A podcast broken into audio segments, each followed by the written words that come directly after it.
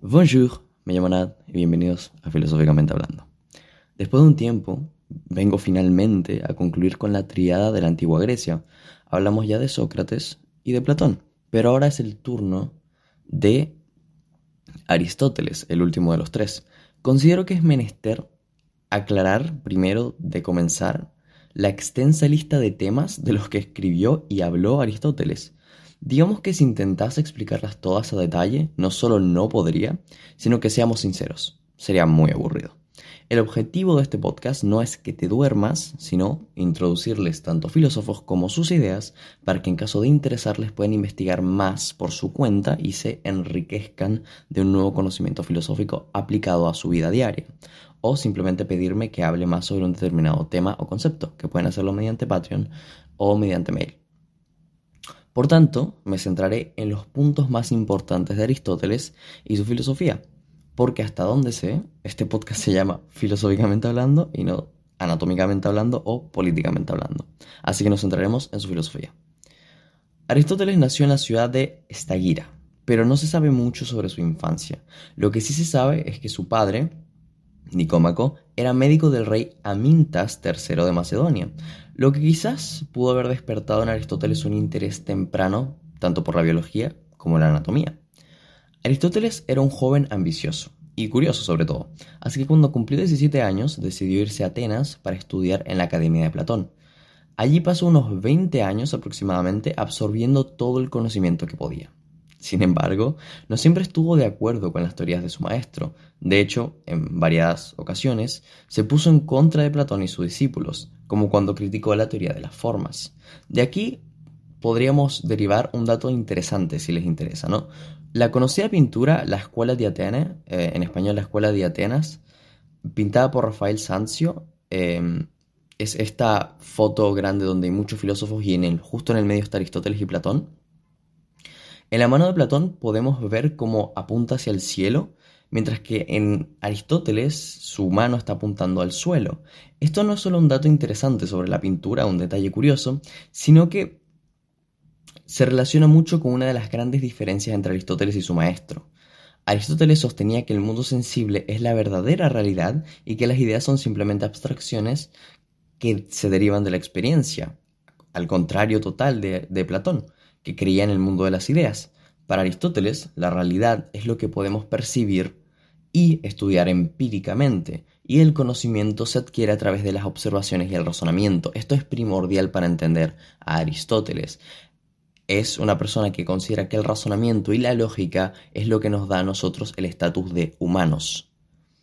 Al apuntar al suelo nos grita, lo real está aquí y hemos de estudiarlo para conseguir una buena vida la cual, en Ética Nicómaco, una de sus obras, Aristóteles nos advierte que se logra a través de la felicidad, la cual, según él, es el objetivo último de la vida humana y se logra a través de la virtud y la razón. Pronto hablaremos sobre la felicidad según Aristóteles.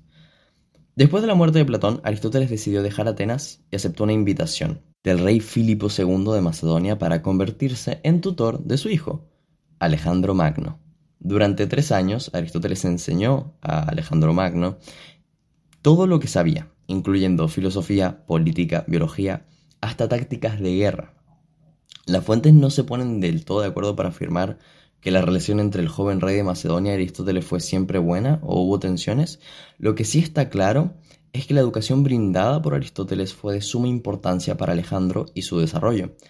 Para los que no saben, Alejandro Magno se convirtió en rey de Macedonia con solo 20 años de edad y en poco más de una década venció a los persas y forjó un imperio que se extendió desde Grecia hasta la India.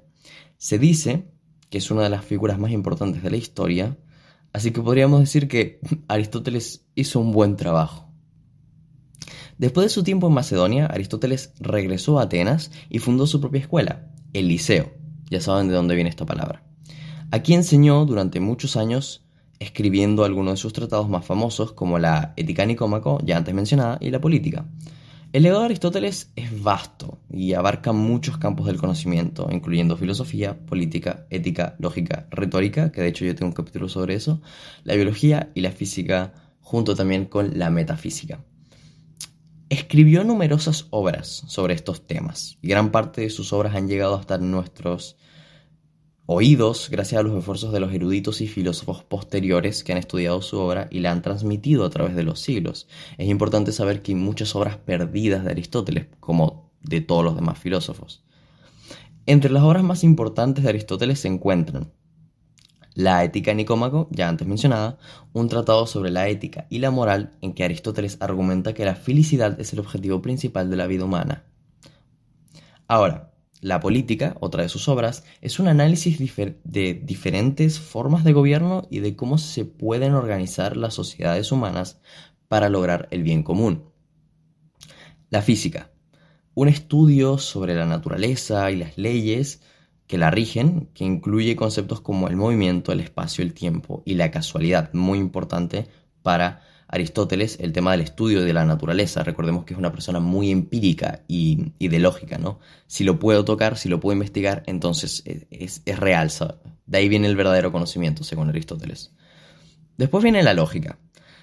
La lógica es una obra que establece los principios básicos del razonamiento y la argumentación, y que ha sido muy influyente en la filosofía y la ciencia. ¿Por qué me río de esto? Porque la lógica es primariamente una de las cosas más importantes de Aristóteles. Aristóteles fue uno de los primeros filósofos, si no el primero, en desarrollar una teoría formal de la lógica, que ha sido una influencia significativa en la filosofía y en la ciencia hasta el día de hoy. Algunos lo consideran el padre de la lógica. De la lógica se derivó incluso el método científico muchísimos años después. La lógica de Aristóteles se basa en el estudio del razonamiento válido y consistente y se centra en, en la estructura de los argumentos y la relación entre las preposiciones que lo componen. Esto no es tan importante como saber que Aristóteles estableció los principios fundamentales de la lógica, como la ley de la identidad, la de la no contradicción y la ley del tercio excluido, que son todavía considerados esenciales en la lógica moderna. Pero es, su logro más importante dentro de la lógica fue el desarrollo del siloxismo, que es una forma de razonamiento deductivo que consta de dos premisas y una conclusión. En un siloxismo, las premisas deben ser verdaderas y la conclusión debe seguir necesariamente de las premisas. El siloxismo se utiliza para establecer inferencias válidas y deductivas en la lógica formal. Además del siloxismo, Aristóteles también desarrolló otros conceptos importantes como la lógica o la retórica o las categorías, pero no vamos a hablar de eso. Ahora, la metafísica fue, fue una obra también muy importante de Aristóteles, una obra compleja que trata de temas como la realidad, la existencia, la sustancia, la casualidad, y que ha sido objeto de muchas interpretaciones y debates a lo largo de la historia. Aristóteles, así como lo escuchan, es un responsable del nacimiento de la metafísica. Quizá no como la entendemos hoy en día, pero sí fue el inicio del término aplicado a, la filosofía, ¿no? Esto debido a que la filosofía de Aristóteles se podía dividir en dos, la natural y la teórica. La natural, también conocida como la física, se centraba en el estudio de la naturaleza del universo. Como dijimos, era una persona muy empírica. Por tanto, em, la física aristotélica se centró en la observación empírica y la explicación de los fenómenos naturales en términos de causas naturales. Aristóteles argumentaba que la física debía basarse en la observación y en la experiencia. Ahora, en otro lado, tenemos la filosofía teórica. En esencia, esto se transformaría en la metafísica.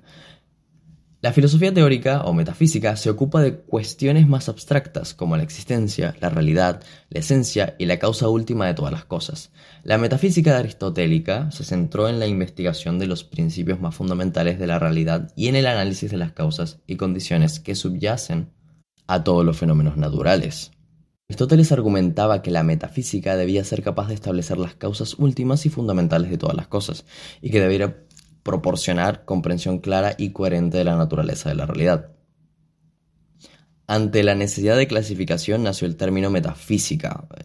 El legado de Aristóteles se extiende en más disciplinas, no solamente en, el hecho de dejar la palabra metafísica, pero ahora nos toca hablar sobre algo muy interesante que nos puede ayudar a vivir el día a día y que es parte de la filosofía de Aristóteles. ¿Cómo planear nuestras vidas? Todo comienza con la mayoría de los jóvenes, ¿no? No todos, pero sí la mayoría. No suelen tener realmente planes serios, más allá de salir al parque o ir al cine con amigos una semana. Mientras vas creciendo, esto va cambiando, porque te empiezas a dar cuenta de la importancia de tus acciones. En esencia, empezamos a hacer cosas con un propósito, normalmente enfocado a alcanzar una meta en específico. Aristóteles llama a lo antes mencionado un plan, y no solo lo considera esencial, sino que invita a todos a tener uno obligatoriamente, o casi obligatoriamente, si se quiere vivir bien. Aristóteles había escuchado una famosa frase de Sócrates antes de llegar a Atenas, aquella que dice, una vida que no es examinada no vale la pena ser vivida, ¿ok? Una vida que no es examinada no vale la pena ser vivida. Ante esta declaración de Sócrates, Aristóteles agrega, una vida no planeada no vale la pena ser examinada. Porque claro, ¿cuál es el punto de vivir una vida si no sabemos a dónde estamos yendo ni cómo vamos a llegar ahí? No solamente deberíamos tener un plan, dice Aristóteles, sino que deberíamos tener su plan, un plan que nos lleve hacia la felicidad, hacia el punto último de la vida. Ahora, espero que lo anteriormente mencionado te haya por lo menos poner cara de dudas, porque en nuestro conocimiento general, en la época contemporánea, no existe una forma definitiva de buena vida. Cada persona tiene su propio objetivo para su vida, ¿cierto? Bueno, Aristóteles decía que no, que realmente hay un objetivo final o digamos definitivo que todos compartimos y, se llama vivir bien. Lo que cambia, según Aristóteles, es por el medio con el cual logramos este objetivo. Aristóteles era una persona muy empírica y por tanto creía que nuestros deseos se basan en nuestras experiencias, es decir, lo que deseamos se basa en lo que hemos vivido y lo que nos han inculcado para desear que el método que utilizamos para llegar a la felicidad es más o menos personal. Ahora, dos advertencias de lo anteriormente mencionado. La felicidad, según Aristóteles, es fundamental para lograr el vivir bien, para tener una buena vida. Sin la felicidad no puedes llegar a este objetivo último. Ahora, aclaremos un poco que la felicidad no es este típico estado que te imaginas de como tener todo bien en tu vida, siempre estar sonriendo o algo por el estilo. La mayoría de personas que son felices son felices sin saberlo y no son y no saben su felicidad hasta que la pierdan. En esencia, no sabemos que la tenemos hasta que su ausencia anuncia su existencia. Eso pasa mucho con la felicidad porque la imaginamos como un estado concreto que siempre está ahí y que siempre la sentimos, ¿no? Y realmente no, la felicidad simplemente es la tranquilidad de no estar en otro estado. Ahora, el segundo disclaimer es el pongamos un ejemplo de dos personas, ¿no? Eh, la persona que cree que para lograr su, su vivir bien, su objetivo de vida es aprender lo máximo que pueda y la otra persona es utilizar su cerebro lo menos que pueda.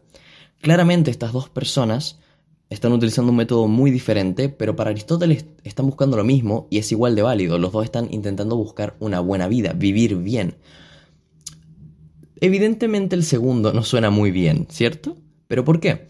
¿Qué determina una buena o mala manera de alcanzar el estado final de la vida que todos buscamos en el fondo? Vivir bien.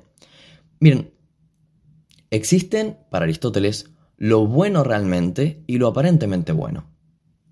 Lo aparentemente bueno se compone de deseos adquiridos por las experiencias específicas de nuestras vidas. Sin embargo, no son per se buenos ni naturales.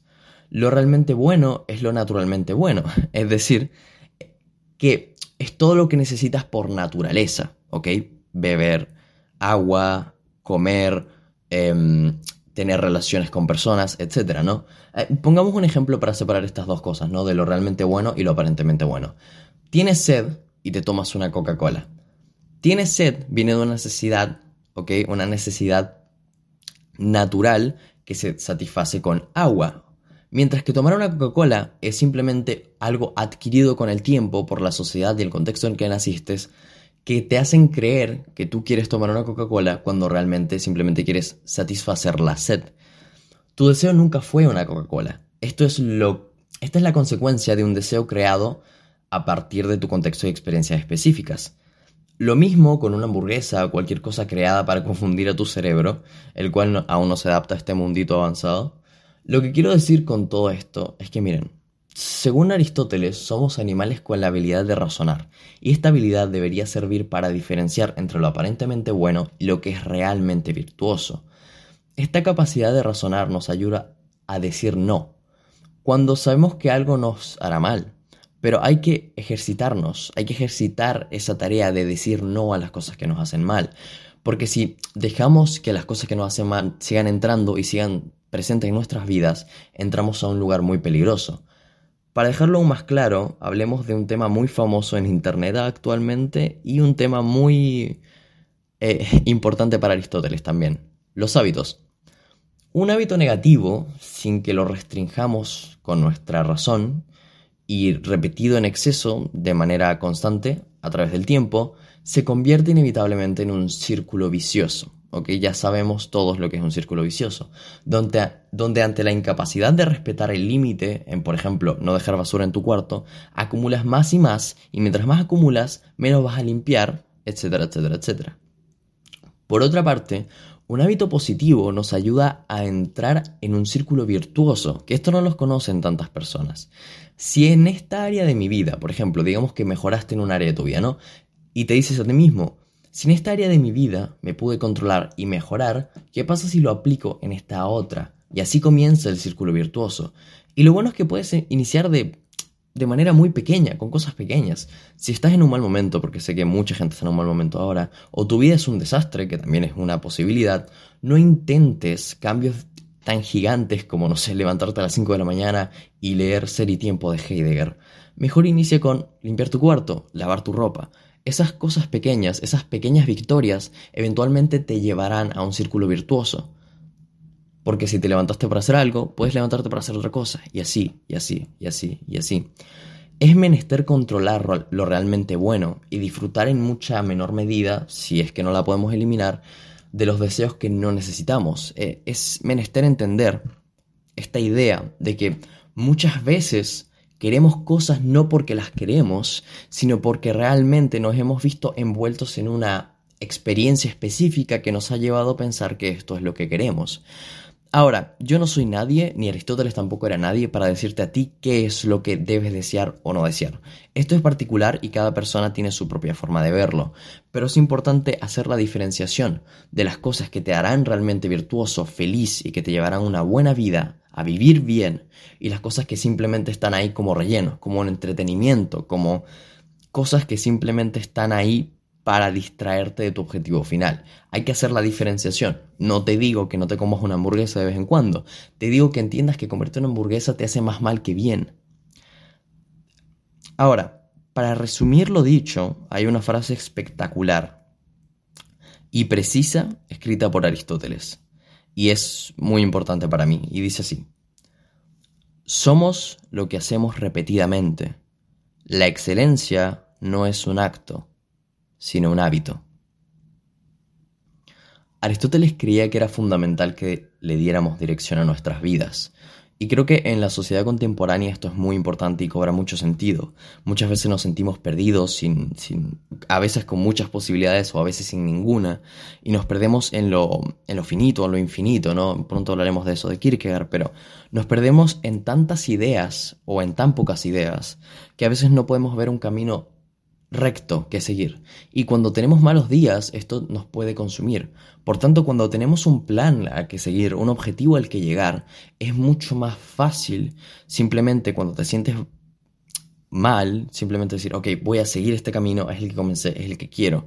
Quizás tus metas cambien, quizás tus objetivos cambien y tus deseos cambien con ellos, pero es importante tener metas, porque sin ellas no hay una dirección para nuestras vidas. Y sin una dirección para nuestras vidas, por qué estamos viviendo. Muchas gracias por escuchar. Nos vemos en el siguiente capítulo.